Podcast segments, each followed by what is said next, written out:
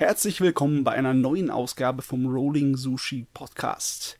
Japan, das ist unser Thema. Was in der letzten Woche alles so in Japan passiert ist, darüber wollen wir heute sprechen. Wir haben dabei, wie eigentlich fast immer, unseren Chefredakteur, den Micha.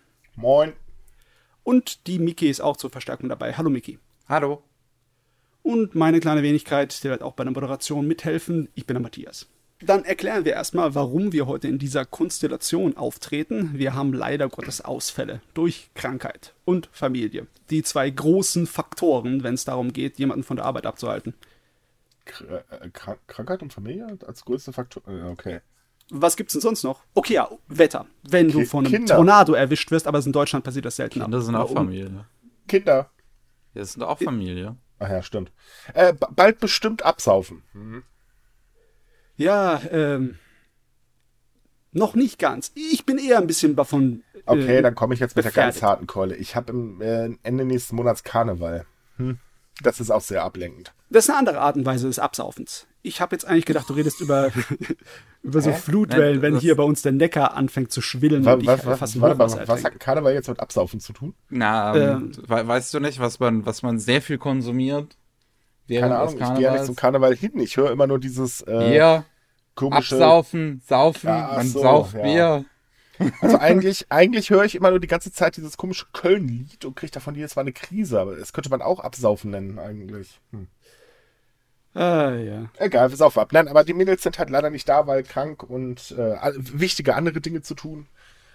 Das halt dann nächste Woche. Wir stopfen sie doch ordentlich voll mit Hühnersuppe. Okay, hatten wir diese Konstellation eigentlich schon? Ähm, kann sein. Ich kann mich nicht dran erinnern. Es hat auf jeden Fall keine traumatischen äh, Erinnerungen zurückgelassen, sagen wir so. Ja. Ja. Oh, okay. dann hatten wir diese Runde wahrscheinlich noch nicht. Dann bin ich mal gespannt, wie wir am Ende drauf sind. Okay, Danach nie Ja. wieder. ich wollte gerade sagen, kommen wir mal zum ersten Thema, denn äh, ganz groß ja auch allgemein in der Presse ist der Coronavirus, äh, der in Wuhan in China äh, aufgetreten ist und mittlerweile ähm, si- sich immer weiter ausbreitet. Aktuell sind, glaube ich, weit über 2000 Menschen weltweit betroffen und wir haben äh, über 50 Tote. Und natürlich krieg, äh, ist auch Japan äh, betroffen. Da wurde jetzt der dritte Fall ähm, oder die dritte Infektion äh, festgestellt und Japans Premierminister hat das Land in höchste Alarmbereitschaft versetzt, denn ähm, in China geht jetzt die Ferienzeit äh, los, ähm, die Neujahrsferien. Und äh, da kommen natürlich logischerweise viele Chinesen äh, auch nach Japan. Immerhin machen Chinesen äh, ein Drittel des Gesamttourismus aus. Mhm. China hat zwar Reiseverbot und so weiter verhängt, was dementsprechend auch für Japan bedeutet, äh, das wird wirtschaftliche Einbußen äh, Bußen geben. Aber ja, die ganze Situation ist aktuell nicht ganz so toll. Das könnte echt nicht zu einem schlimmeren Zeitpunkt kommen. Das ist wirklich unfällig. Ähm, ich weiß nicht hundertprozentig genau, wie das auf chinesischer Seite gelaufen ist. Ich habe natürlich eine ganze Menge Unsinn in der Berichterstattung gelesen, von wegen, dass China das erstmal kräftig unterdrückt hätte und dann erst, als es zu spät war, äh, davon Bescheid gegeben hätte. Aber bei Japan kann man zumindest sagen, dass sie ziemlich schnell reagiert haben, weil der Aufruf zur Alarmbereitschaft, der kam relativ schnell und die haben auch relativ schnell die Alarmstufe hochgesetzt, nicht wahr? Ja, Ja, und dann kamen gleich die Kontrollen an den Flughäfen und beziehungsweise die äh, Be Betreuung in den Krankenhäusern. Weil, was ähm, ich allerdings sehr schlimm finde, ist, ähm, dass jetzt schon in Japan äh, viele Meldungen die Runde machen, ähm, dass eben, äh, also Falschmeldungen, dass eben äh, chinesische Touristen aus sich aus der Quarantäne entflohen sind und so weiter und jetzt die Leute anstecken. Also so dieses, wir machen jetzt mal Stimmung gegen Chinesen. Haben wir hier übrigens in Europa auch gerade erlebt. Äh, in Frankreich gab es ja jetzt den ersten Fall und äh, ich glaube die Krone-Zeitung, oder wenn ich mich nicht irre, war das, hat ganz groß abgebildet eine Frau mit Mundschutz, die untersucht wird und natürlich ein Kopftuch trägt. Ja, das Ähm, kam heute übrigens auch in der Bild. Kam Ach, heute das kam auch in der- ja, okay. Kam auch eine Frau mit Kopftuch natürlich, weil. Das ist unmöglich. Natürlich. Aber in Japan halt leider auch so, da wird halt gerade äh, Vor allem die chinesische Frau mit Kopftuch, like, what the fuck, die werden da aktiv verfolgt in dem Land? Ich glaube, das ist der Bild egal.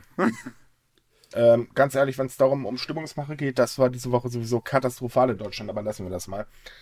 Ähm, es ist auf jeden Fall so, dass äh, äh, Japans Premierminister halt ähm, gesagt wir müssen jetzt erstmal alles tun, um äh, ähm, Epidemie zu verhindern.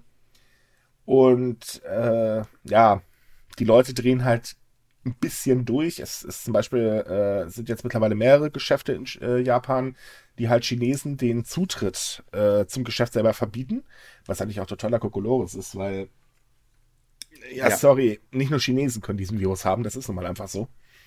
Und, ähm, naja, also so insgesamt ist das halt momentan eine sehr schlimme Situation.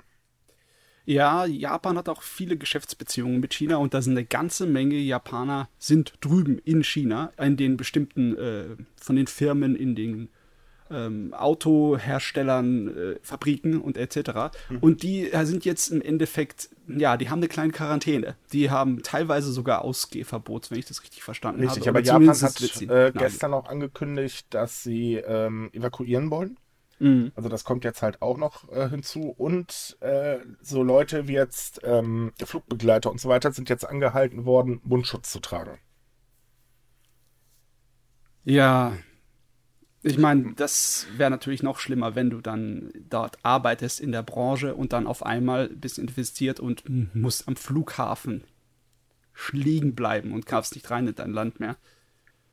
Ähm, das wäre unschön. Ja, also, also allgemein ist es halt so, dass ähm, äh, es wird halt damit gerechnet, dass die Auswirkungen ähm, dieses Virus sowohl wirtschaftlich wie auch menschlich äh, schlimmer als SARS ähm, wird. Und das war damals schon richtig schlimm. Ähm, also wie gesagt, wirtschaftlich gesehen ist es halt so, dass Japan damit rechnet, es gibt ganz, ganz massive Probleme äh, für ihre Wirtschaft. Und es ist natürlich allgemein die Frage, ähm, wie erfolgreich kann das jetzt bekämpft werden? Also das Einzige, was Japan wirklich machen kann, ist Wachsamkeit. Und das mhm. tut es ja auch die Koordination und äh, die Art und Weise, wie sie damit umgehen, wer infiziert wurde und wie das genau ähm, ja, gesichtet wird und überprüft wird. Da äh, machen sie sich ja schon Mühe. Es, ähm, hat, die haben halt auch zu kämpfen mit dem, was da halt an Falschmeldungen durch die Gegend rennt. Ich ja, mein, das, das, ist also die, die Stimmungsmache von den ähm, Rechten ist gerade ganz, ganz schlimm das ist wahrscheinlich ein größerer Feind für die Situation als alles andere, was da äh, von der Struktur und der Logistik her passieren könnte. Ja, ansonsten Weil, kannst du halt auch nichts gegen den aktuellen Coronavirus machen. Du sollst halt einfach nur fleißig, du sollst dich ja eigentlich so benehmen, wie du dich normalerweise benehmen sollst, ne? Fleißig Hände waschen, desinfizieren, das einzige Unnormale vielleicht. Abgesehen von Japan, das ist eigentlich relativ normal, Mund, äh, Dings hier, Mund, Mundschutz. Mundschutz tragen. Von, von daher, ja, ist halt jetzt nicht so besonders. Man muss halt eher sehen, dass man jetzt halt dafür sorgt, dass das nicht zu einem großen Futter für Rechte wird. Ja. Äh, ja. vielleicht hilft da auch genau informieren die Leute darüber, was der Virus ist, obwohl man weiß ja nicht so viel. Einige be bezeichnen ihn als tödlich, aber anscheinend sind es bei vielen Kr äh, Krankheitsfällen äh, verläuft es einfach auch wie eine Grippe und äh, ich glaube, der erste Fall, der in Japan bekannt wurde, der ist ja auch schon wieder auf dem Weg der Genesung, oder? Mm, ja, ist wieder eingeliefert worden. Oh. Ja. Oh, das habe ich noch nicht mitbekommen. Das ist neu. Nee, das ist, ähm, ist jetzt äh, gestern ist er wieder eingeliefert worden, äh, oder vorgestern ist er wieder eingeliefert worden. Und ähm, von daher, also es ist aktuell so, man, man weiß noch nicht genau, wie haargenau das jetzt verläuft. Das Einzige, was man halt sieht, äh, die Toten werden halt mehr. Ähm, von daher, ja, Information ist halt wichtig. Also soweit ja. ich weiß, haben chinesische Forscher bereits quasi das, das Virus mittlerweile auseinandernehmen können und die Daten an halt weitere weltweite Organisationen geschickt. Ja, also China ist dieses Mal tatsächlich offener als noch zu SARS. Da waren sie ja, ja. sehr verschlossen. Was ich auch bemerkenswert finde, das habe ich gestern gelesen, äh, die ziehen jetzt innerhalb von zehn Tagen gerade in der Nähe von Wuhan ein neues Krankenhaus hoch. Ähm, also für die Menschen. Äh, das ist übrigens eine reife Leistung. Also wenn ich so bedenke, in Deutschland wird das länger dauern. Ja, ist ja ist ja auch China. Die kriegen da irgendwie ein Brot pro Tag, die Arbeiter, die das hochziehen und dann. Naja, wahrscheinlich zwei Brote, aber die haben nicht solche Vorschriften wie wir. Ja. Nee, nee, auf jeden also, Fall, jeder, der halt nach Japan reisen möchte jetzt äh, zurzeit, sollte halt auch äh, unbedingt ähm, sich informieren, auf was man gerade aktuell achten muss. Ähm, das Auswärtige Amt hat dazu eine Webseite da generell immer drauf gucken, wenn man Auslandsreisen machen möchte und eben äh, sich bitte auch an die Tipps der japanischen Regierung halten. Mundschutz, Hände waschen und so weiter. Das, äh, oh, Gurgeln. äh, also da sollte man sich auf jeden Fall dran halten. Ja, gut. Mehr kann man nicht machen. Hygiene Genau. und gute Informationen, weil Genau. was unbekannt ist, davon hat man mehr Angst und Panik kann man nicht gebrauchen. Richtig, Panik auf gar keinen Fall. Was die Panik angeht, äh, speziell von rechter Seite, haben wir leider noch ein anderes Thema, was diese Woche ziemlich seine Runde in Japan gemacht hat. Ein ziemlich schlimmes Thema, wie ich finde. Es wurde nämlich ein Massaker an koreanischen Einwohnern in Kawasaki angedroht und da muss ich ganz ehrlich sagen, das ist absolut abscheulich. Das ist äh, für mich fast schon ungewohnt. So direkte Nee, das ist nicht das erste Gewaltandrohung. Ich weiß, ich weiß, dass eine ganze Menge rechte Gruppen in Japan, wenn sie dann mal sich an die Öffentlichkeit wenden, dass sie dann ganz groß die Flagge fa- äh, schieben, aber ähm, Mhm. Wir hatten vor nicht allzu viel, äh, langer Zeit äh, den Fall, dass ähm, eine äh, Scharfschützenkugel an die Polizei geschickt wurde. Ähm, mit dem Text, äh, ich werde jetzt ähm, zu Koreaner äh, erschießen. Nein, das Problem bei dem Ding ist halt, es äh, war ein Text auf einer Neujahrskarte. Ähm, genau stand dort, frohes neues Jahr, lasst uns die Koreaner in Japan vernichten. Wenn es Überlebende gibt, lasst sie uns auf grausame Weise töten. Und das, richtig, und das wurde an eine ähm, Einrichtung geschickt, die sich seit 1988 um den Austausch zwischen Japanern und Menschen aus dem Ausland in Kawasaki bemüht.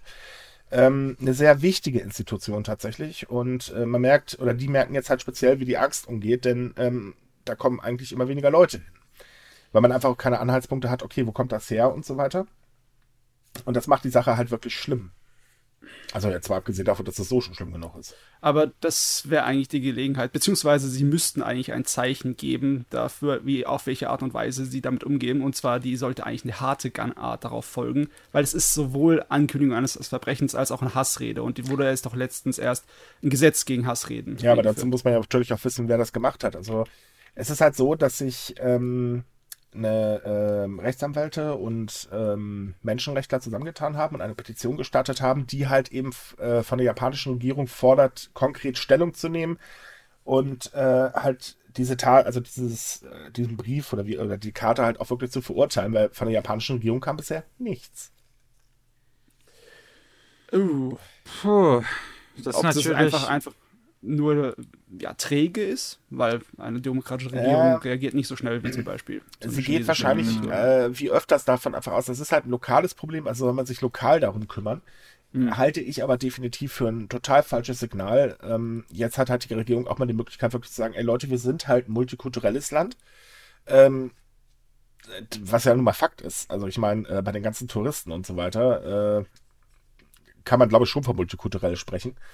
Und ähm, allgemein so dieses Signal rauszugeben, ist ja auch für den Tourismus selbst natürlich gut, weil es kommen ja immer weniger Koreaner nach ähm, Japan durch die ganzen Streitigkeiten, die sie da haben und so weiter. Und ähm, wenn Japan das wieder fixen, also gerade biegen möchte, äh, dann sollte man da wirklich mal ein Zeichen setzen, in meinen Augen. ist halt die Frage, also ich, ich, ich überlege halt so, ich bin jetzt natürlich kein Politiker, aber ich wüsste halt nicht, was man gerade in, in äh, da dann halt irgendwie sagen sollte. So, das lässt sich ja auch nicht. Man kann sowas verurteilen. Ja. Das reicht eigentlich vollkommen aus. Das reicht als deutliches Signal an der Regierung. Wenn die sagen, wir verurteilen so eine Gangart, ähm, rechte Aussagen und so weiter und so fort, reicht das schon voll und ganz als Signal. Ja klar, wenn du dann sagst, dass du das mit der äh, all ihren zur äh, Verfügung stehenden Mitteln bekämpfst und im Rahmen des Gesetzes dagegen vorgehst und dafür sorgt, dass die Bürger oder die koreanischen Bürger oder Touristen, die nach Japan kommen, geschützt werden. Also wenn du das bekräftigst, dann hilft das schon mal was, wenn das von offizieller Ganz Seite kommt. genau. Und es ist halt, wie gesagt, ein Signal natürlich auch nach außen. Ich meine, Japan selber, also die Regierung bekleckert sich jetzt auch nicht gerade so toll im Umgang mit Ausländern, gerade mit Flüchtlingen. Aber ähm, sie sollten schon ein Signal setzen, denn das hier ist absolut abscheulich, was sich da die ja, Rechten geleistet haben. Und in meinen Augen ist es halt so, ähm, das ist eigentlich, wenn man es genau nimmt, rechter Terror. Ja. Schon. Also wüsste ich jetzt auch nicht anders zu, zu umschreiben. Ja. Das einzige Gute ist halt, man merkt jetzt gerade an der Stadt selbst, wie die Menschen zusammenhalten, denn ähm, da haben sich sehr, sehr viele äh, zu geäußert und hat auch gesagt, also nee, sorry, das verurteilen wir total und halt auch die Stadt selbst, also ähm, die Stadtverwaltung hat halt schnell reagiert und versucht gerade ähm, ihr Menschen das Möglichste, äh, hat auch sehr gut informiert und so weiter und das ist eigentlich schon ziemlich gut. Also wenigstens von der Seite aus wird was getan. Da frage ich mich, wo der Verfasser des Briefs quasi dann ansässig war, weil normalerweise Äh, weil es ist ja in der Regel so, dass ähm, quasi Rassisten eher aus Gegenden kommen, die halt weniger überhaupt mit Ausländern zu tun haben. So, Äh, und das dann. nein. Nein. Oh. Nein, nein, das, das, also mittlerweile ist es nicht mehr so. Eigentlich findest du Rassisten mittlerweile überall. Also ich kann jetzt nur für Deutschland sprechen, ähm, aber ganz ehrlich, äh, in Sachsen leben auch Ausländer. Gut, jetzt mal, äh, um ein bisschen Sachsen-Bashing zu betreiben, nein, aber du hast in Berlin, du hast in Köln, du hast doch überall aus, äh, ähm, äh, ausländische äh, Mitbürger und da findest du auch genauso viele Rassisten. Also gerade äh, so ähnlich wie bei uns ist es halt so, dass das Rassismus in Japan halt immer noch gesellschaftsfähig ist. Und bei uns ist es ja wieder gesellschaftsfähig und da unterscheiden wir uns leider momentan gar nicht so sehr. Ja, es ist so gesellschaftsfähig, dass es bald keine Formel mehr braucht. Es ist nicht wirklich so da, wo Mhm. es Ausländer gibt, da findest du Rassisten, weil in Japan findest du nicht viele Ausländer, findest aber trotzdem Rassisten und Mhm. Ausländerhasser. Also wenn mich jemand immer fragt, ob Japan grundlegend rassistisch ist, dann sage ich nein. Ich finde, dass Japan grundlegend äh, xenophobisch ist, also Ausländer ängstlich. Damit, damit haben sie auf jeden Fall ein Problem, ja. Das Ja, auch so definitiv. Gut, das Aber, kann man aber ja. noch auf Kult, aufs Kulturelle schieben. Ähm, es ist aber so, dass die Rassisten lauter werden in Japan mittlerweile. Gerade jetzt, wo man halt Initiative ergreift und halt Hassrede zum Beispiel unter Strafe stellt und solche Sperenzien, da werden die automatisch auch lauter. Ja. Das ist so absurd. Also als ich das letztens, als ich letztens mal ein Video gesehen hatte zu halt einer rechten Demo aus Japan, die dann halt mit äh, der alten japanischen Flagge da irgendwie durch die Straße laufen und äh, irgendwie total eklige, rassistische, brutale Sprüche auf ihren Schildern, mit denen sie da rumlaufen, äh, äh, haben. Und alles wirkt so, und, und alle lächeln irgendwie und alle sind fröhlich und so. Und das ist, das ist absurd, wenn man das. Also ich weiß nicht, ob das die Norm ist oder ob das nur so da der Fall war bei dieser Nein, einen das Demo, ist zu der tatsächlich ich. die Norm. Ähm, Weil das Beispiel kennt man ja an, das ist Deutschland. Da sehen Nazi-Demos ein bisschen anders aus. Ja, ja. Gut, du darfst, musst, äh, oder du darfst auch nicht vergessen, dass äh, in Deutschland die Nazis bekanntlich einen IQ haben, der ist äh, jenseits von, naja. Sagen wir, dass sie nicht gegen offene Türen rennen, ist aber auch schon das schönste der Gefühle. Ähm, nein, es ist so, dass in Japan selbst ähm, der organisierte Rassismus ähm, wird tatsächlich meistens eher als harmlos aufgefasst, weil es sind halt eben Nationalisten. Punkt. So, und ähm, es gibt zum Beispiel einen äh, regelmäßigen Konvoi einer rassistischen, mh, na, Partei will ich sie jetzt nicht nennen, äh, sagen wir mal Gruppierung, die halt, äh, ich glaube, alle zwei Wochen durch Tokio brettert. Was natürlich eine schlaue Idee ist, weil Tokio ist eigentlich der Inbegriff von Multikulti. Ähm, sonst würde die ganze Stadt, glaube ich, gar nicht funktionieren. Ähm, das Problem, was halt alle Rassisten weltweit irgendwie ein bisschen verkennen, ist eben, es gibt einen demografischen Wandel. Und gerade Japan ist das schönste Beispiel, weil dieses Land ist eigentlich das, also das Vorbild oder die Mutter dieses Problems, äh, also das Beispiel, Oberbeispiel des Problems, so wie man das Ja. nennt. Ähm, das Land stirbt aus. Es gibt nun mal automatisch immer weniger Japaner, weil es tut mir leid, aber Kinderkriegen ist da genauso teuer und mit der Arbeitskultur und so weiter. äh, Das funktioniert halt leider nicht mehr so ganz wirklich, wie äh, sich das alle vorstellen. Und irgendwo müssen die Arbeitnehmer halt herkommen. Und Japan, also die Regierung selbst versucht ja auch Leute ins Land zu holen. Mehr schlecht als recht, aber okay.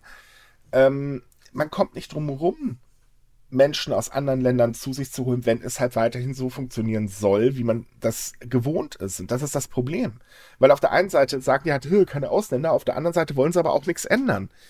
Ja, das System, so wie man es kennt, hat halt ausgedient. Und Japan ist nicht mehr abgeschottet. Das hat sich irgendwann, äh, ich glaube, da kamen die Amerikaner mal vorbei. Da hat sich das schlagartig geändert. Ja, die schwarzen Schiffe, nicht wahr? Mhm. In der Bucht.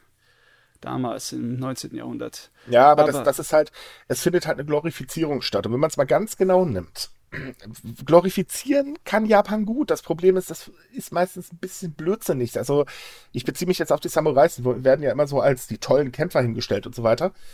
Ja, das einzige Mal, als sie gegen Ausländer gekämpft haben, haben sie übrigens gnadenlos verloren. also so viel zum Thema tolle Kämpfer. Hm. Ja. Oh Mann, das ist ein ganzes Thema für sich, da würde ich gerne. Sollten wir Absolut. tatsächlich mal geschichtlich, glaube ich, auf den Samurai eingehen. Mit einer Sonderfolge bin ich der Meinung. Oh ja, das wird Spaß machen. Oh ja, auf jeden Fall. Man muss Also wenn Nein, wir- aber es, es ist halt, um mal auf das Thema zurückzukommen, es ist halt so, ähm, Japan ist auf Ausländer angewiesen, um eben den sozialen Stand, äh, Standard zu halten, den sie jetzt halt aktuell haben. Klar kann man verstehen, dass es Menschen gibt, die halt vorsichtig sind. Ne, das, man hört ja, weiß Gott was, und die Presse macht ja sonst ihr Übriges. Das, das sieht man ja hier auch in Deutschland. Ich sag mal so, die Bild, das ist ja wirklich, äh, naja. Ja. Wir hatten noch jetzt letztens den Fall mit den, äh, da hat einer seine Familie, glaube ich, umgebracht vor ein paar Tagen. Äh, auf der Pressekonferenz wurde gefragt, gibt es denn einen ausländischen Hintergrund und so weiter. Es wurde immer wieder nachgebohrt, weil man unbedingt die Ausländer schlecht hinstellen äh, wollte. Und das ist in Japan halt ebenfalls ganz genauso. Also sprich, man hört sehr, sehr viel Schlechtes. Und über das Gute wird ja kaum berichtet. Das ist ja in jedem Land eigentlich gleich. So, dann haben wir natürlich noch unseren Dorftrottel ähm, Trump, der ja auch ordentlich raufhaut. Das kriegen ja logischerweise auch die Menschen in Japan mit. Und ähm, da sagt man halt so, nein, Nationalismus ist toll, wir sind ein Land, wir sind stark, etc. bla bla. Man sieht halt einfach nur nicht, dass es nicht mehr funktioniert. Ja, das ist ein Problem in Japan, dass die Leute ein bisschen geblendet sind, besonders was Nationalismus angeht. Ich meine, wir hatten ja auch im letzten Podcast die Aussagen von einigen Politikern, die ja. sehr stark in nationale Richtung gehen. Und dann sieht man halt nicht die Auswirkung des demografischen Wandels, was die für Löcher und für Probleme hinterlässt. Okay, einige Leute sehen es. Einige Leute sehen dann in den ländlichen Gebieten, wie unglaublich viele von den ähm, Flächen, die eigentlich zum Ackerbau benutzt wurden, einfach nur brach liegen, weil keiner mehr da ist, um sie zu bepflanzen. Ja, also allgemein, dass halt alle äh, oder die jungen Leute eher in die großen Städte ziehen und halt das Land in Japan komplett ausstirbt. Ja. Deswegen haben sich jetzt, das machen wir mal einen krassen Themawechsel, gibt es eine ganz, ganz interessante neue Aktion. Ähm, die brachliegenden Ackerflächen werden an Großstädter vermietet müsste man jetzt meinen, Gott, dann sind die halt vermietet und dann bleiben sie trotzdem brach. Aber nein, das ist anscheinend ein äh, ziemlich trendiges neues Hobby, dass der Großstädter seinen Garten äh, ein paar Kilometer weiter äh, weg im ländlichen hat, wo er dann ab und zu mal hinfahren kann und ihn ein bisschen bebauen kann. Richtig. Äh, hat zwei Vorteile. Zum einen, äh, Gemüse ist in Japan nicht gerade günstig. Nee. ähm, gerade in der Stadt halt. Und äh, zum anderen natürlich ist es für die äh, Eigentümer dieser Ackerflächen ähm, sehr vorteilhaft, weil ähm, es werden in Japan sehr viel Ackerfläche aufgegeben, weil einfach äh, die Eigentümer entweder zu alt geworden sind oder partout keinen Nachwuchs finden. Und aktuell reden wir landesweit von ungefähr 400.000 Hektar. Und äh, das führt natürlich auch zu einem schnelleren Sterben der Region. Ähm, dadurch werden sie halt ähm, einigermaßen wiederbelebt, kann man sagen. Und äh, ich meine, hey, Schrebergärten sind beliebt. Hm? Das äh, ist mir sofort die Vorstellung gekommen von dem Stadtmensch-Urlaub. Der Aha. moderne Stadtmensch, der geht zum Urlaub dann zu seinem Garten. 20 Kilometer weiter weg. Naja, ganz ehrlich, das halte ich sogar noch für verständlich. Also, ich habe auch schon damit geliebäugelt. Ich mag nur keine ähm, Gartenarbeit, aber ansonsten. wenn ich jemanden finde, der es für mich macht, bin ich sofort dabei. Nee, was, aber. Was bringt äh, dir das dann noch? Bitte? Was bringt dir das dann noch? Ich kann im Garten Früchte. sitzen, reicht doch. Ach so, der Arbeit. Okay. Das Schöne, ja. das Schöne ist halt, ähm, es sind halt Unternehmen, die diese ähm, Ackerflächen weiter äh, vermieten. Dadurch kriegen natürlich auch die Eigentümer noch ein bisschen Geld dazu. Und äh, gerade ein Unternehmen macht das ganz schlau und äh, nimmt halt ganz, ganz wenig Gebühren äh, und sagen halt, ähm, sie möchten halt erstens die älteren Menschen unterstützen, denen das Land gehört. Und zum anderen ist es halt so, ähm, Familien sollen halt ähm, ihre Lebensunterhaltskosten dadurch senken können, indem sie halt eben äh, ihre Sachen selbst anbauen. Und das finde ich eigentlich eine schöne Sache. Ja. ja, ist auf jeden Fall eine gute Art und Weise, auf den Demografiewandel zu reagieren. Ja.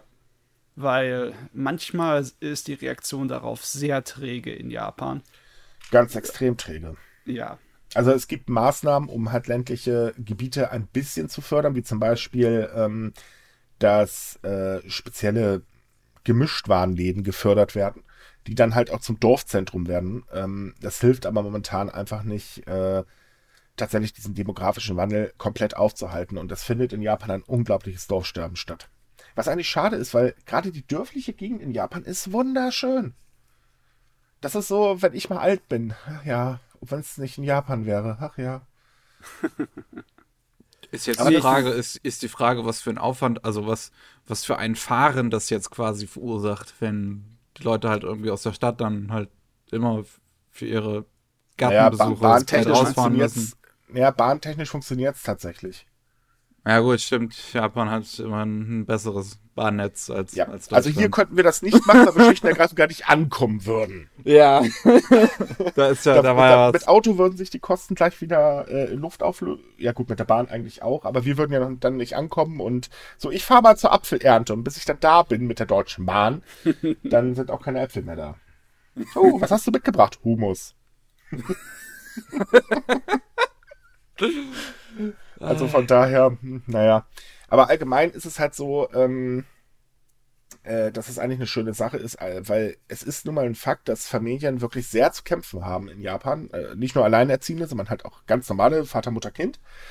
Und äh, die Kosten steigen ja. Und das ist halt ein ganz, ganz großes Problem, weil ähm, Japan muss ja irgendwie auch seine Sozialkosten decken und lebt ja sowieso auf Pump, wenn man es mal genau nimmt. Ich meine, es ist das höchst verschuldetste Land der G7. Hm, ja. Ähm, und das Problem ist halt, dass ähm, auch die Chancengleichheit sich dadurch natürlich komplett ändert. Dazu komme ich gleich.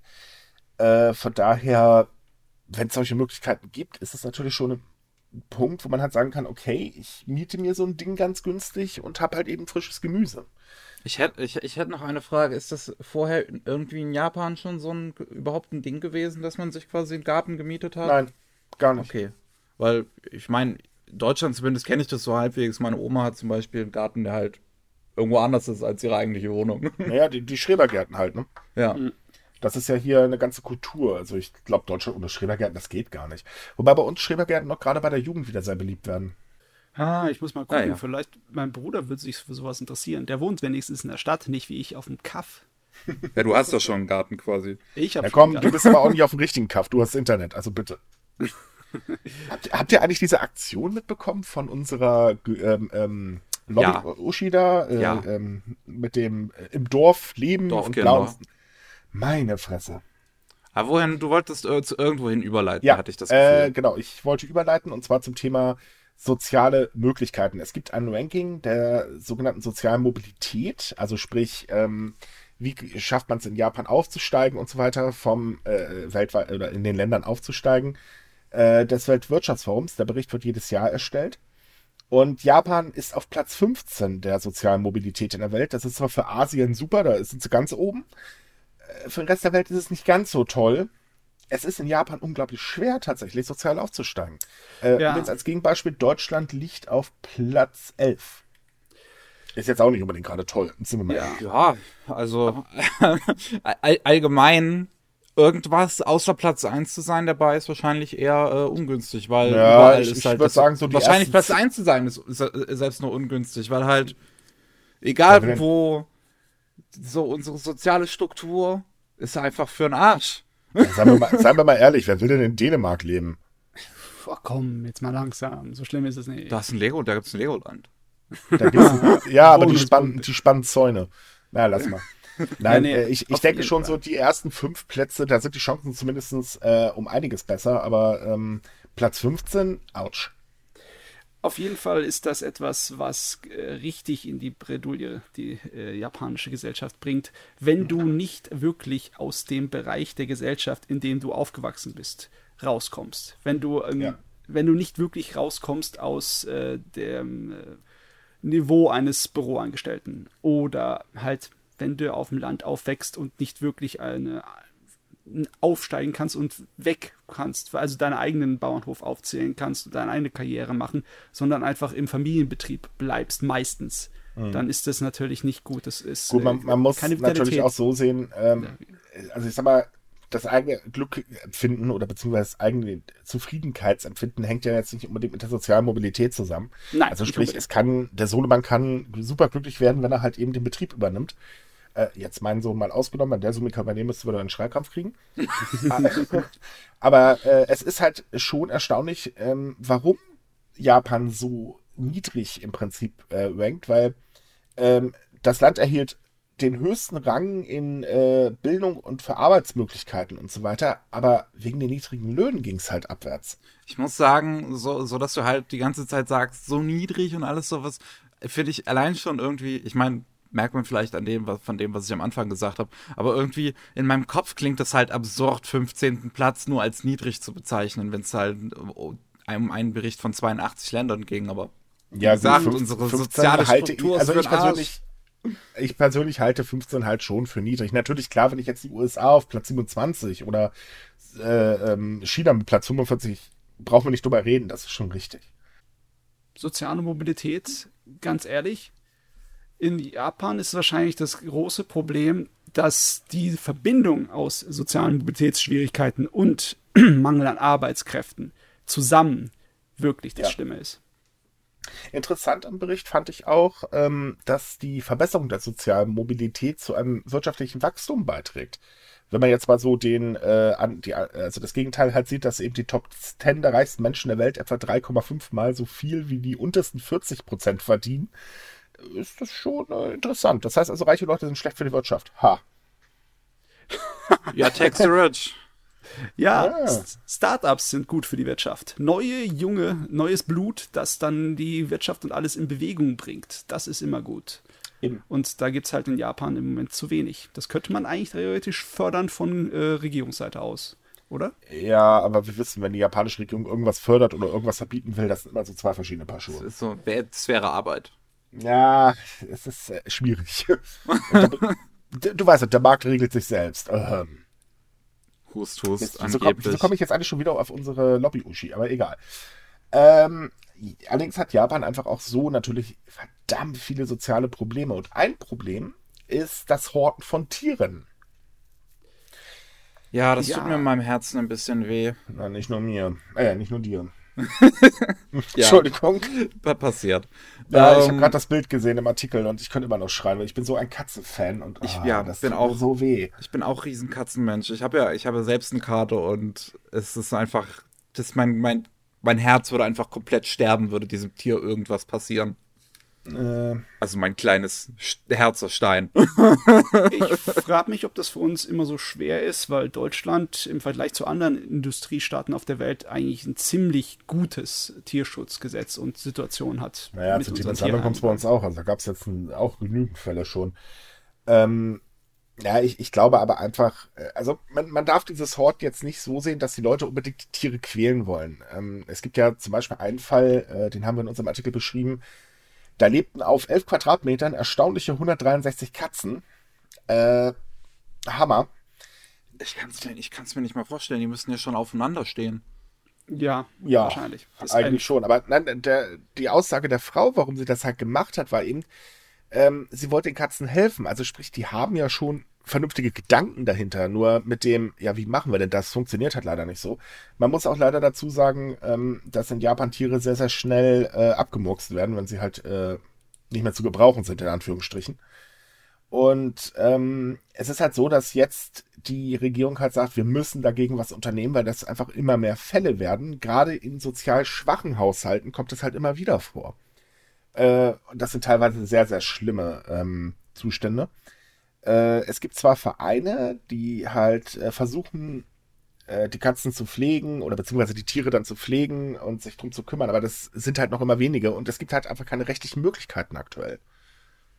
Ich Und das soll sich jetzt halt ändern. ich, ich, ich frage mich halt so, wie die allgemein die, die Beziehung von Japanern zu Tieren im Prinzip ist, dass halt sowas überhaupt erst möglich ist und das halt, also nicht erst möglich ist, aber halt sowas überhaupt, ja, dass Tierschutz da halt nicht so ein riesen Ding ist, im Prinzip. Nee, ähm, also die Beziehung von Japanern zu ihren Haustieren ist eigentlich im Großen und Ganzen ziemlich gut. Die lieben ihre Haustiere und die pflegen Ja. die auch. Und es gibt auch eine große Kultur für Hunde und Hundevereine.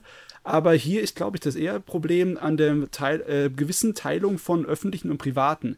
Wenn die Leute dann halt privat mit ihren Tieren so umgehen und äh, dann, wenn sie Probleme haben oder das nicht gerecht kommt, äh, geregelt bekommen, sich nicht an die Öffentlichkeit ja, wenden, ne? nicht an ein Tierheim oder einen Tierschutz, der ihnen helfen könnte. Ich meine, sonst würde halt nicht eine 70-jährige Frau im Laufe der Jahre 20 Hunde ansammeln und bei sich im Haus ha- halten. Das wäre. Ja, dieses Problem ist ja allgemein, sich in Japan Hilfe zu suchen, das hat halt was mit Scham zu tun. Man macht es nicht, also lässt man's. Äh, bis dann halt leider das Äußerste passiert. Und ähm, wenn ich jetzt so an, also ich gehe jetzt davon eigentlich aus, gerade weil es ja sozial schwache ähm, Familien vor allen Dingen oder Menschen betrifft, ist es halt so, die sind ja eh von der Gesellschaft abgehängt. Also sprich mit sozial schwach und Japan, das passt einfach beim besten Willen nicht zusammen. Und ähm, das Problem ist halt, sie holen sich dann die Tiere äh, im Prinzip, weil sie dort halt Anerkennung bekommen, weil ein Tier ist zutraulich und das wird dann eben, ne, das ist Anerkennung, sowas braucht man dann halt in dem Moment für die Seele.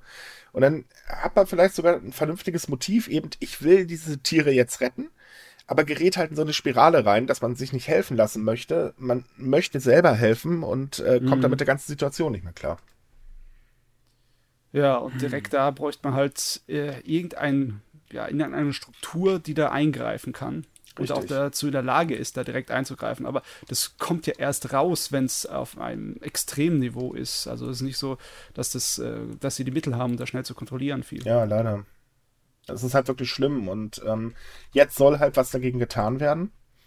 Ähm, es sollen, äh, also jetzt erstmal ein Maßnahmenpaket für, für die ähm, Kommunen vorgeschlagen werden, damit die jetzt halt endlich mal vernünftig eingreifen können ich äh, hoffe, es wird noch ein bisschen weitergehen, dass halt auch ein gesetzlicher Rahmen besser geschafft wird. Ähm, und vor allen Dingen auch, dass die Vereine, die sich halt um solche Tiere kümmern, äh, gestärkt werden. Denn ich muss sagen, sie machen das, also gerade die Vereine machen das richtig. Sie versuchen halt eben nicht einfach so, wir nehmen jetzt die Tiere weg und das war's dann, sondern versuchen mit den Menschen zusammen was zu tun. Also sprich, ähm, ich, ich halte es aber für falsch, wenn man reingeht wie eine Keule. Klar, den Tieren muss geholfen werden, da brauchen wir nicht drüber reden, das auf jeden Fall. Aber die, die äh, Menschen dann halt einfach zu verurteilen, halte ich für einen falschen Weg, weil das macht die Sache nicht besser. Das kann dann immer noch passieren, dass sich dann gleich wieder Tiere anschaffen. Und ähm, da muss ich sagen, bin ich von der Tierschutzgruppe Katsushika Wan Nyan Club extrem beeindruckt. Ich habe mich ein bisschen über den eingelesen. Ich habe ja hier auch beschrieben, was sie machen in dem Artikel. Mhm. Und äh, die arbeiten halt wirklich mit den äh, Haltern, also mit den Familien zusammen und äh, versuchen halt ihnen dann so die Situation auch für den Menschen zu verbessern. Und das finde ich schon sehr beeindruckend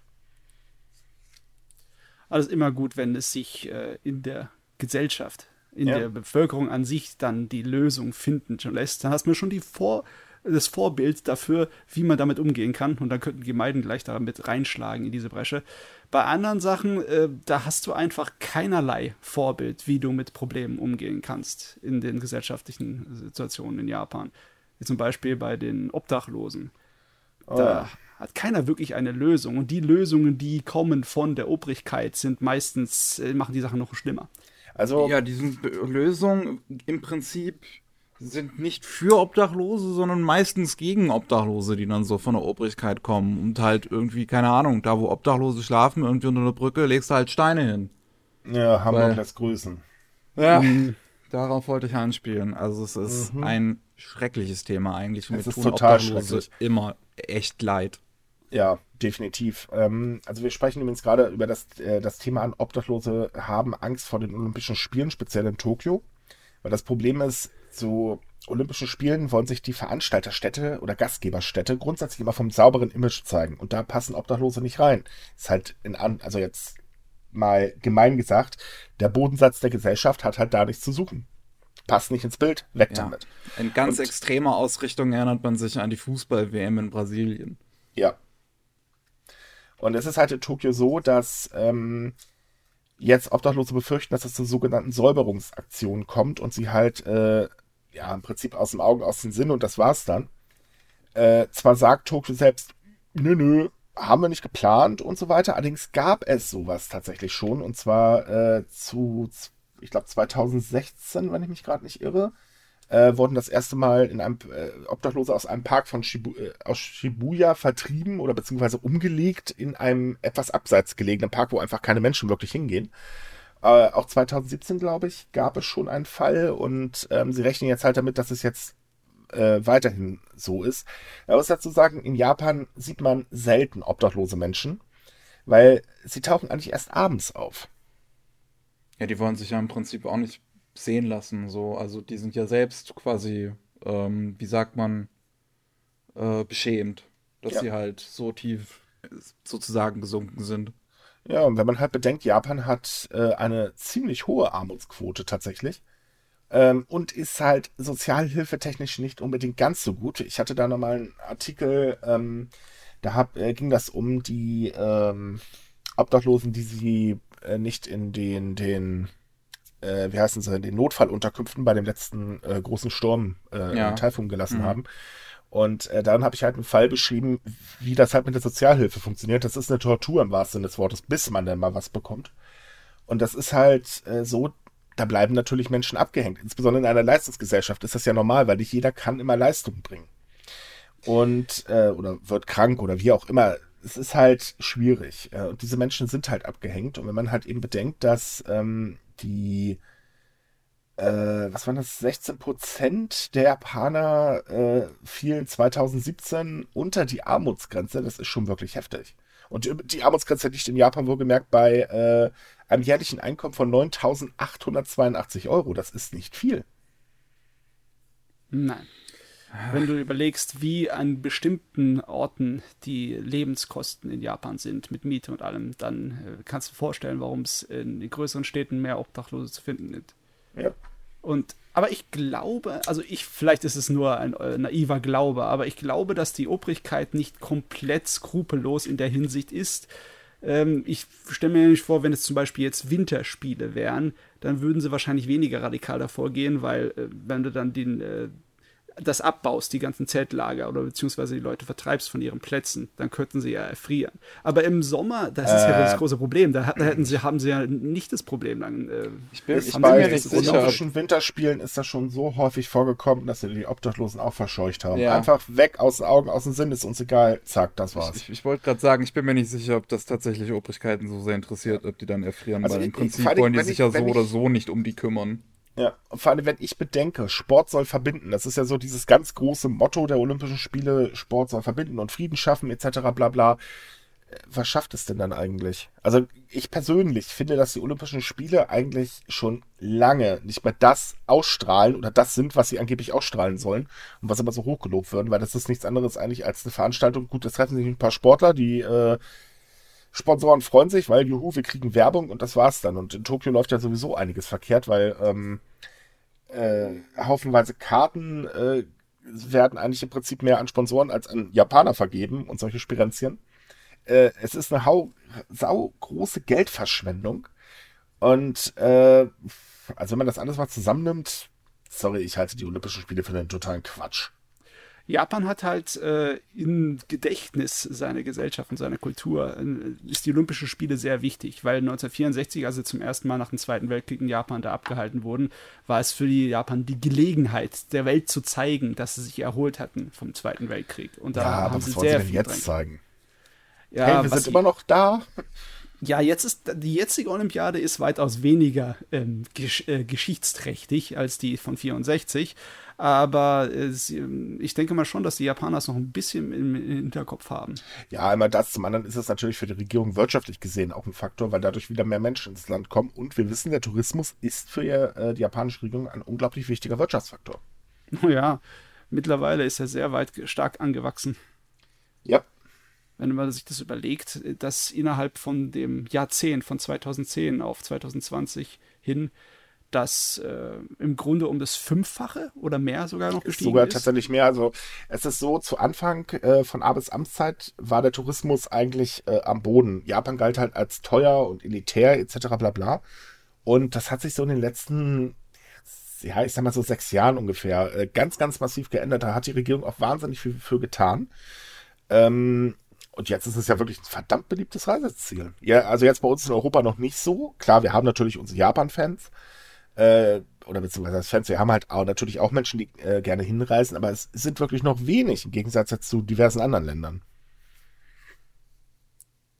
Also sie holen auf. Ich meine, äh, Ja, Deutschland können sie noch nicht erreichen. Wir haben noch um ein paar Millionen mehr Touristen pro Jahr. Hey, wir arbeiten dran, nicht? Wozu gibt's denn so viel? Ach nee, halt, Moment, wir schreiben eher negativ über das Land. Obwohl, wir haben heute auch positive Themen. Ja. Ja, haben wir. Und ich glaube, damit fangen wir jetzt auch mal an. Ja. Denn, ähm, wir haben einen neuen Gundam. Ja, ach Gott, da geht, da ich geht hab, das ich hab Herz mich gerade gefragt, ob du dazu überleiten willst. Und er macht's. Ich dachte, du kommst etwas zu mehr Herzerreichenden, aber äh, ist auch in Ordnung. Haben wir was also wir Herz- haben, ein- haben wir wir haben was einen neuen? Wir haben einen neuen alten Gundam im Endeffekt, nicht wahr? Weil äh, der letzte große Gundam-Statur war ja eines der neuen Designs, aber Ein jetzt, ein Unicorn ja, ist der Jetzt- aktuelle in Tokio. ja, jetzt wird ja ein äh, der allererste Gundam ausgestellt, oder? Äh, Ja, ja, ich glaube, das ist der erste, also der RX äh, 78-2. Der ist auf jeden Fall aus der Original Gundam-Serie aus 1979. Also vielleicht sollten wir mal kurz an, all- für alle, die jetzt nicht wissen, was ein Gundam ist. Ich kann mir zwar nicht vorstellen, dass es so welche gibt, aber egal. Äh, Gundam, das ist ein ähm, Sci-Fi-Franchise von äh, 79 oder 78. Äh, kam das raus? 79 Das- angefangen, ja. 79, ne? Das sind ähm, große Kampfroboter, die von einem Piloten gesteuert werden und äh, also im Prinzip total kurios äh, oder ziemlich verworrenes Franchise mittlerweile. Aber es ist in Japan unglaublich beliebt. Und ähm, es existiert halt in Tokio äh, schon seit Jahren ein lebensgroßer Gundam. Der wurde jetzt halt ausgetauscht. Letztes oder vorletztes Jahr? Ich glaube letztes, ne? ja, das ist ja. letztes, ähm, ein etwas neueres Modell. Der ist halt ein unglaublicher äh, äh, Besuchermagnet, äh, hat halt so ein paar Spielereien, kann sich ein bisschen bewegen und solche Spielereien. Ähm, und dieser neue Gundam, der jetzt in, äh, wo wird er aufgestellt? In Yokohama, ist was noch ein bisschen was Besonderes, weil erstens er ist 18 Meter hoch und zum anderen er hat mehr bewegliche Teile. Er wird laufen, bitte, er wird laufen, bitte. Er hat auf jeden Fall sehr er aufwendig gemachte Oh nee. ja, Jetpack reinstecken. Oh, Nein, ähm, solange also- kein Krieg anfängt. Naja, Moment, dazu ist es ja schon gekommen. China hat ja schon gesagt, ne? So. äh, Die hat nochmal in den News, Ja, war- gesagt war haben, Japan letzte, hat Gundams und greift uns damit an. Die trainieren schon. Äh, ja. Autsch. Ja, Also man kann sagen, Gundam ist eigentlich die Mutter aller äh, Kampfroboter-Animes. Ähm, Nee, ja, auf jeden Oder? Fall. gab's was vorher die- schon einen? Ja, auf jeden es, es, es gab vorher vorher genug Mecha-Anime, nur halt, ich sag mal, auf diese Art und Weise. Nee, äh, Gundam hat das angefangen mit realistischen militärischen Konflikten. Ja. Das ist ja auch eine Antikriegsgeschichte. Ah, ja, stimmt. Und- so rum ja. war das. Äh, war, war eigentlich Saber vorher? Nein, Oh, doch nicht. nein. Äh, Entschuldigung, in dem Fall eigentlich ja Bismarck, wenn man es genau nimmt. ja, im Immerhin hieß er nicht. Rambots, sondern Bismarck.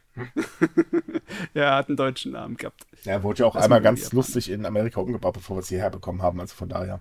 Hm. Äh, war übrigens in Japan totaler Flop. Edge. Nein, aber es ist halt ähm, so, äh, in Yokohama wird jetzt die Gundam Factory eröffnet. Das ist halt eine ganz gro also ein ähm, zweiteiliges Gebäude. Auf der einen Seite hat man halt ein äh, Gundam Dock, wo eben dieser Gundam drin steht. Und auf der anderen Seite ist halt im Prinzip so das Wunderland für Gundam-Fans.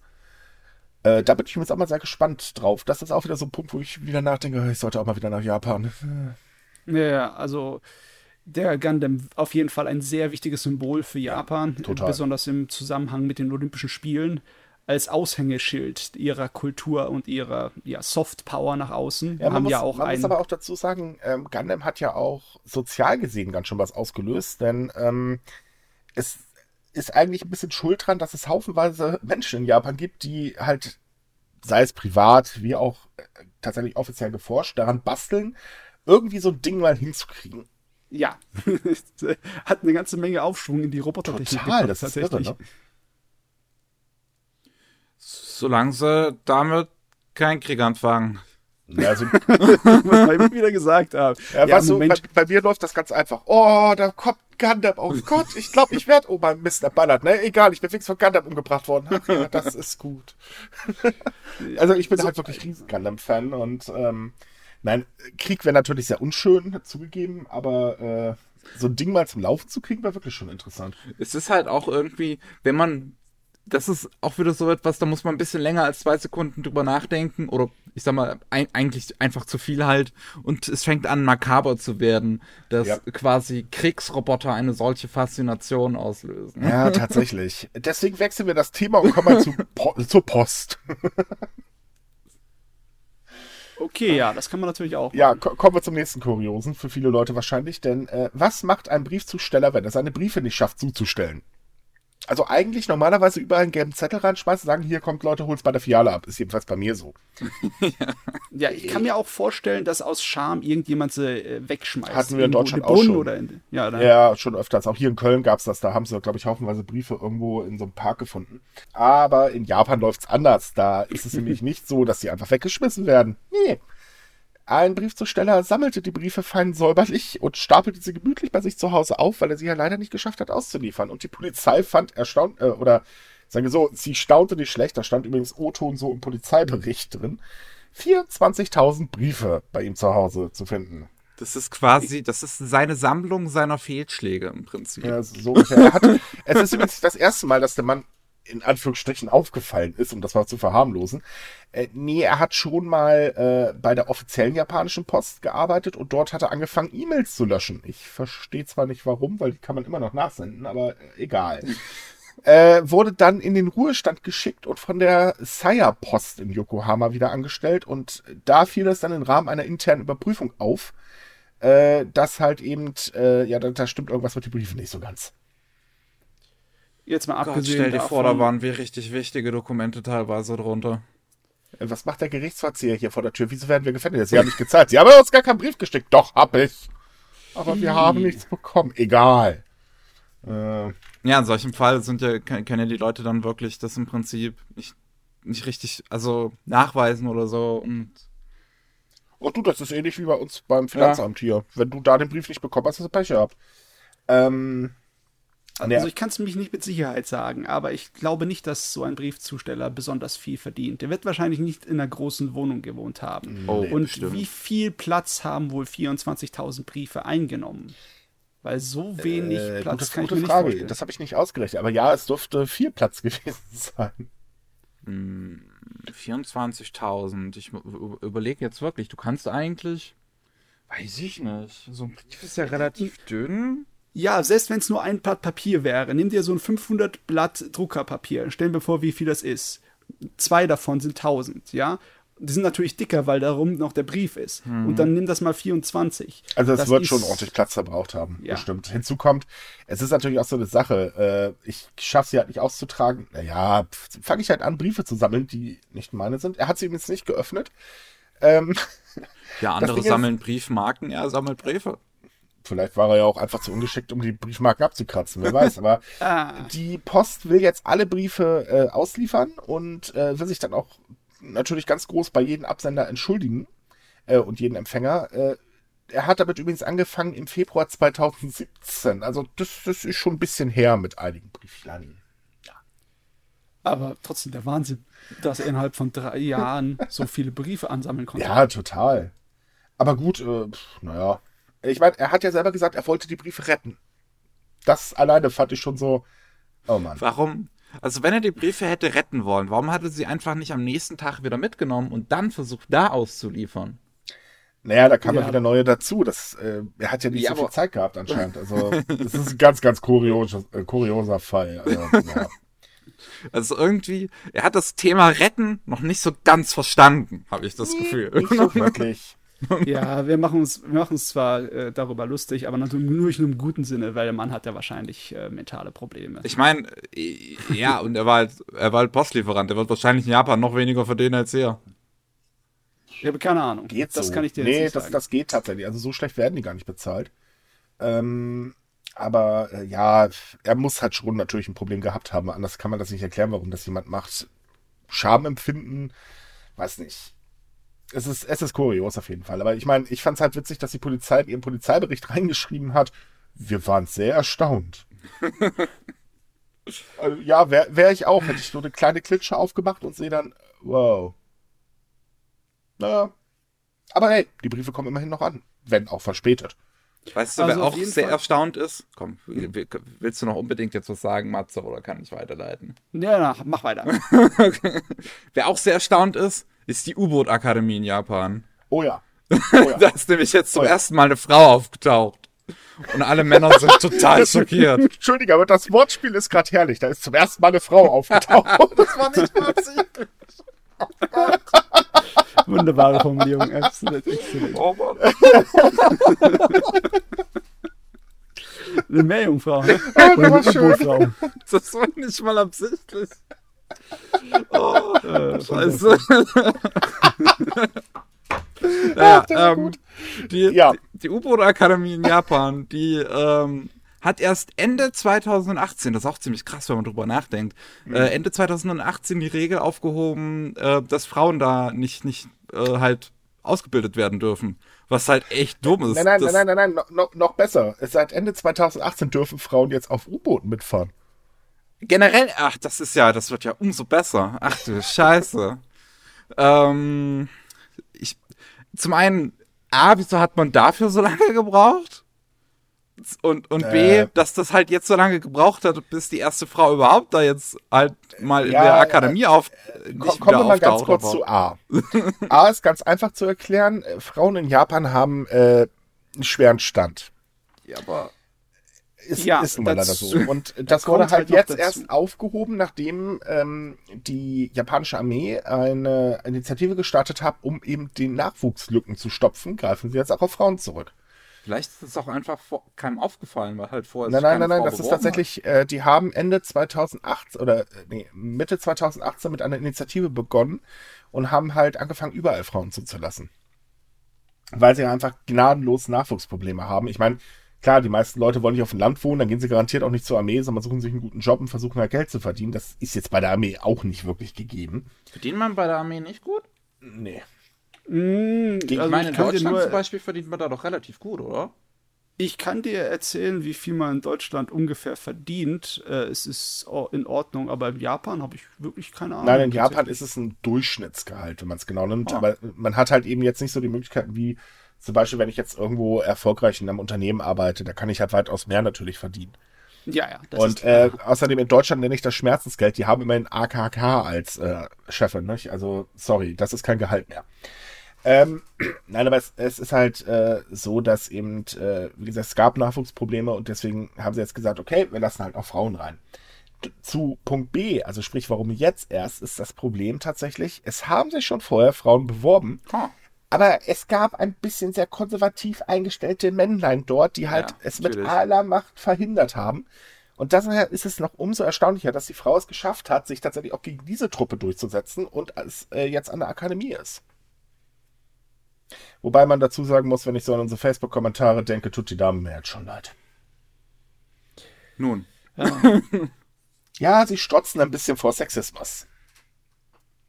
Ja, man kann die japanische Armee vergleichs, also nicht unbedingt direkt, aber man kann sie ein wenig vergleichen mit unserer Bundeswehr, was äh, im Sinne von verhält- verhältnismäßige Größe im Vergleich zur Bevölkerung und was für ein Budget sie haben.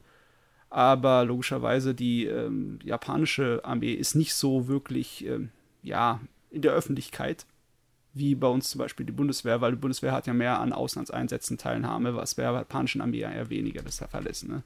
Aber sie kannst machen halt- wenigstens Werbung mit Animes. Ich meine, wenn wir jetzt mal Gate sehen, Gate ist ja ein reiner Werbeanime, wenn man es genau nimmt. Ich meine, aber ich, ich, ich habe immer gedacht, es könnte äh, das auch das ein strukturelles Problem ist, nicht nur ein gesellschaftliches. Im Sinne von wegen, ähm, in Amerika lässt sich zum Beispiel gar nicht vermeiden, dass du äh, Männer und Frauen in der Armee hast, weil die Armee halt so ein gigantisches, riesiges Konstrukt ist in Amerika. Es ist halt allgegenwärtig dort. Und äh, in Japan ist es halt nur eine, ist eine Selbstverteidigungstruppe. Ne? Ist Armee zu nennen. Ja, aber du vergisst, dass. Japan unglaublich viel Geld in die, äh, in die äh, Truppe steckt.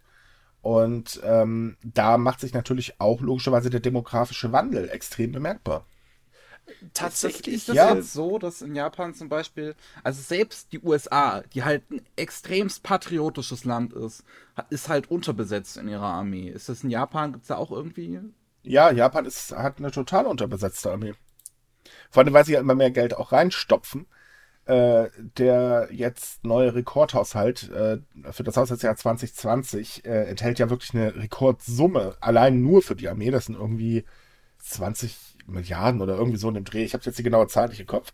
Um die 45 Milliarden Also, Euro waren's, okay, umgerechnet. Ähm, Aber das ist immer noch weniger als, äh, äh, nee, falsch, andersrum. Es sind schon äh, mehr, es sind schon um die 50. Es ist mehr als in der Bundeswehr, aber darf man nicht vergessen, das sind auch über 50.000 Leute mehr drin als bei uns in der Bundeswehr. Ja, natürlich, aber trotz allem ist es halt ein Rekordhaushalt. Und der Haushalt, also die Ausgaben steigen ja jedes Jahr für die äh, ähm, SDF in Japan. Und ähm, es ist halt tatsächlich so, dass ähm, viele Menschen einfach sagen, wir wollen nicht in die Armee, weil es ist ja eigentlich genau genommen noch eine Friedensarmee. Also sprich, sie darf ja nicht angreifen. Wenn es nach Rabe geht, wird sich das ja auch bald ändern. Ähm, und von daher wird die MDSF, äh, die SDF auch als nicht so wichtig angesehen, sondern ja, sie sind halt da, sie müssen uns beschützen, aber sie haben halt nicht wirklich Aufgaben, also nicht wahrnehmbare Aufgaben, so wie du es jetzt halt schon beschrieben hast, Mhm. weil es einfach kaum Auslandseinsätze gibt. Ähm, Und es ist halt auch so, dass natürlich die Sache, man ist halt sehr häufig getrennt von der Family und so weiter und so fort. Das ändert sich in Japan ja auch, dieses Empfinden.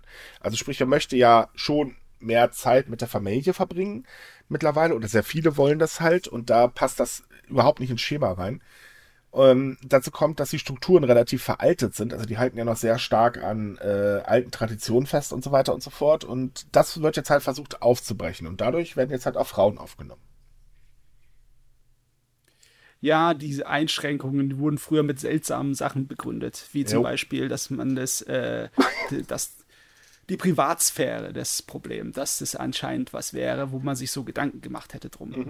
Was natürlich ein bisschen albern ist, wenn man auf den Rest der Welt guckt und sieht, naja, wie Amerika das anders Ein, ein Politiker war ja ganz schlau in Japan, der hat jetzt sich vor drei Tagen im Fernsehen geäußert äh, und sagt, das Rekordbudget für die äh, Streitkräfte ist nur deswegen, weil sie jetzt Frauen aufnehmen und überall neue Toiletten einbauen müssen. Das fand ich auch wieder so richtig so, ah. Ja, klar, natürlich.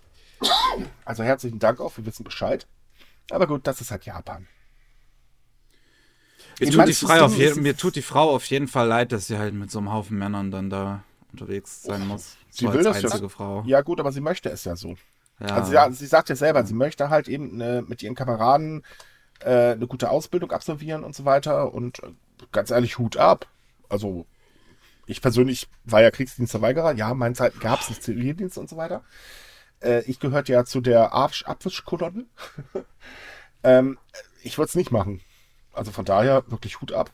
Noch dazu ja, auf dem U-Boot. Das halt, stelle ich mir auch schon ganz schön schwierig vor. Ähm, ich habe so das Gefühl, dass ich ihr eine 50-50 Chance geben möchte. Also äh, so wie der Hahn im Kopf ist sie die Henne im Stall.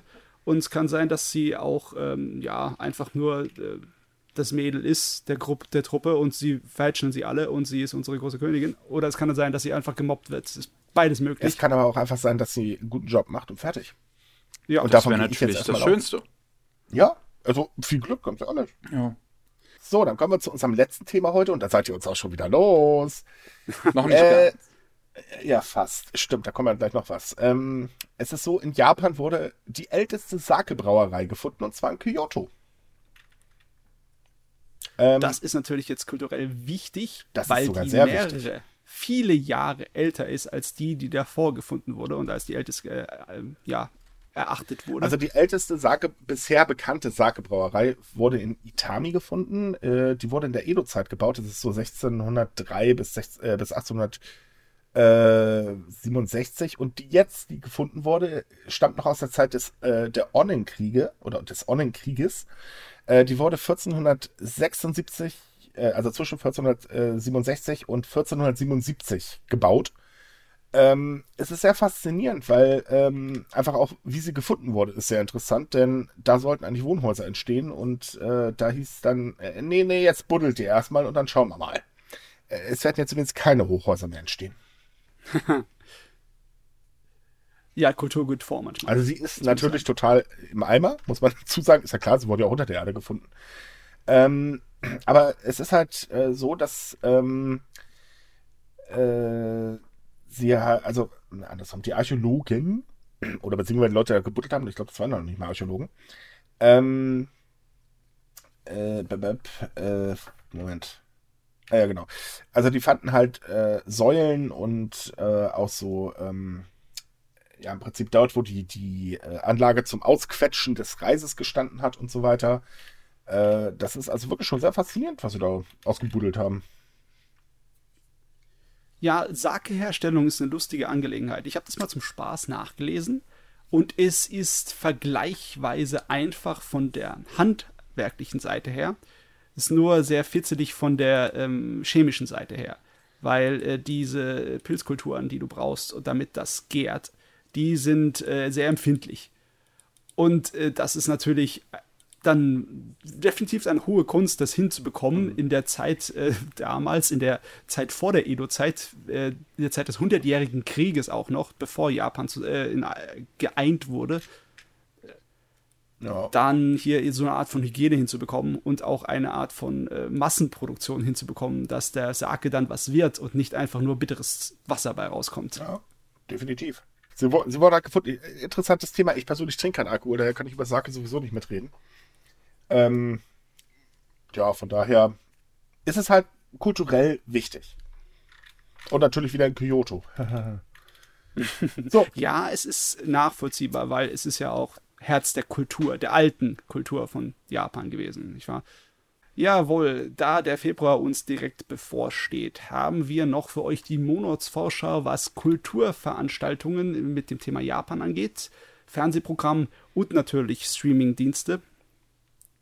Da haben wir zum einen bei den Veranstaltungen am Samstag, den 1. Februar, im Japanischen Kulturinstitut in Köln einen Kulturkurs. Da geht es um Setsubun. Eine lustige Angelegenheit. Das ist das Werfen von Bohnen was es damit auf sich hat, beziehungsweise woher dieser Aberglaube kommt und äh, welche Farben von Dämonen was bedeuten von Uni, das könnt ihr dort erfahren. Der Eintritt beträgt 8 Euro. Am Sonntag darauf beginnt im Kreismuseum Sons in Neumagen die Ausstellung Gute Wünsche in Seide. Da geht es um Kinderkimonos, besonders aus der Sammlung Nakano die lässt sich äh, begutachten bis äh, zum 26. April. Der Eintritt ist auch recht gering, mit nur 4 Euro.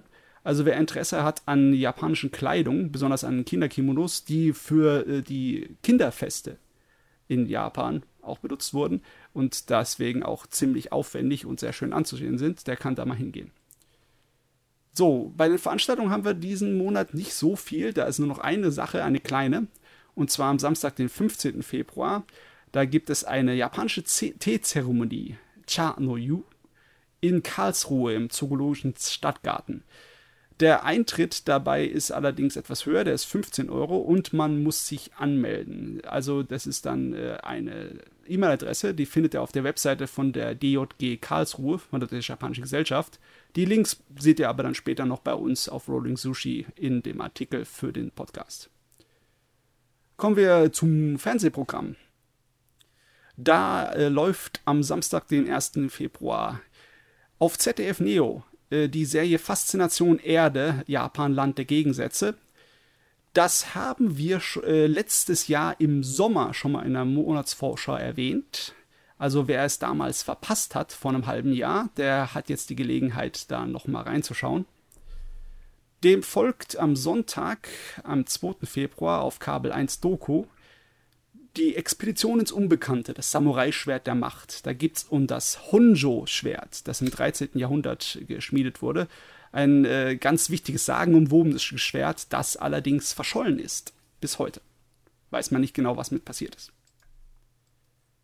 Dann, äh, in der Woche darauf, am Freitag, dem 7. Februar, läuft in Kabel 1 Doku wieder die Serie Geschichte gelöscht die Welt ohne Japan, in der man betrachtet, als kleines Gedankenexperiment, wie die Welt denn aussehen würde, wenn es Japan und seine Kultur nicht gegeben hätte. Und dann wird man dann Rückschlüsse darauf äh, ein kleines bisschen bring, äh, bringen können, was Japan für einen Einfluss auf die Weltgeschichte hatte. Ist natürlich alles ein bisschen spekulativ, aber trotzdem interessant. Dann am Ende vom Februar, am 26. Februar, läuft äh, Mythenjäger, das verlorene Samurai-Schwert im ZDF-Infokanal. Das äh, handelt ebenfalls vom Honso-Schwert. Zwei Dokumentationen über dasselbe Schwert im selben Monat. Man könnte fast schon den Aluhut aufsetzen. Aber nein. wer die erste Sendung äh, verpasst hat oder wer einfach nicht genug bekommen kann über den Mythos um das Honjo-Schwert, der kann da nochmal da reinschauen. Oder wer eine professionellere Variante dieser Doku sehen möchte. Das ganz kann man auch. Kabel 1 Doku, ganz ehrlich. ja, die Kabel 1 Doku, da geht es um einen äh, britischen Archäologen, der auf dem äh, auf der Jagd nach dem Schwert ist und in Japan da verschiedene Stellen äh, und Orte besucht. Und äh, da auf dem ZDF-Infokanal, das ist eine eher allgemein gehaltenere, ein kleines bisschen wissenschaftlichere Dokumentation darüber. Ja, da hast du schon recht, das ist eine andere, andere Art und Weise daran zu gehen. äh, am Ende vom Februar als letztes haben wir dann noch am 29. Ja, wir haben ja Schaltjahr. Auf dem Sender Phoenix die Sendung Imperium, das Schwert der Shogune wo es um die Regierungsform des Shogunats geht, wie die an die Macht gekommen ist, wie die damals so aufgebaut waren und äh, wie die funktioniert haben. Also, wen diese Epoche von Japan interessiert, dann ist, lohnt sich da reinzuschauen. Gut, dann kommen wir zu den Streaming-Diensten, denn dort hat Netflix erst letztens eine ziemliche Bombe gezündet, denn sie haben sich die äh, Rechte zum Streamen von den Ghibli-Filmen gesichert. Und im Februar kommt dann gleich der erste Schub. Im, äh, in den nächsten Monaten folgen noch mehr Titel. Aber ab 1. Februar können wir schauen Mein Nachbar Totoro, Das Schloss im Himmel, Kikis kleiner Lieferservice, Porco Rosso, Flüstern des Meeres, Tränen der Erinnerung und die Chroniken von Erdsee.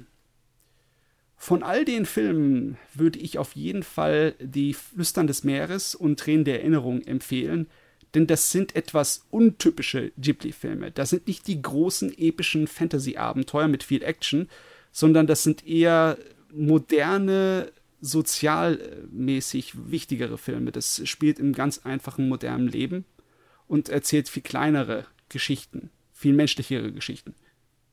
Ist also auf jeden Fall äh, mal ein Versuch wert.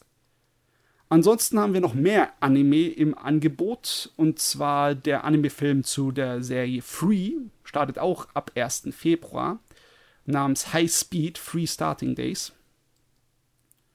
Und weitere Filme kommen auch. Wir haben auf jeden Fall wieder einen Pokémon-Film am 27. Februar. Mewtwo schlägt zurück Evolution. Fragt mich der wievielte das ist. Es gibt mittlerweile 23 Pokémon-Filme. Da habe ich den Überblick wirklich verloren. Es ist, glaube ich, der Film ist ähm, raus aus der Mainline quasi an Pokémon-Filmen. Also der wird nicht mit in diese, diese nummerierte Pokémon-Film-Dings genommen. Oh, okay. Weil der ein CGI-Remake ist vom ersten oder zweiten Film. Ich bin mir jetzt nicht mehr sicher. Aha, okay. Danke, ganz, danke ganz ehrlich, Pokémon-Fans werden den gucken, aber ansonsten. Also. Ansonsten haben wir noch äh, einen Dragon Quest-Film, tatsächlich, einen 3D-animierten, namens Deine Geschichte in Dragon Quest. Der, der deutsche Titel ist echt ein bisschen. Ich meine, der englische Titel ist Dragon Quest Your Story. Ich finde, das klingt auch einfach ein bisschen schöner. Deine Geschichte in Dragon Quest klingt wie ein YouTube-Video. Oder wie eine Doku, ne? Ja.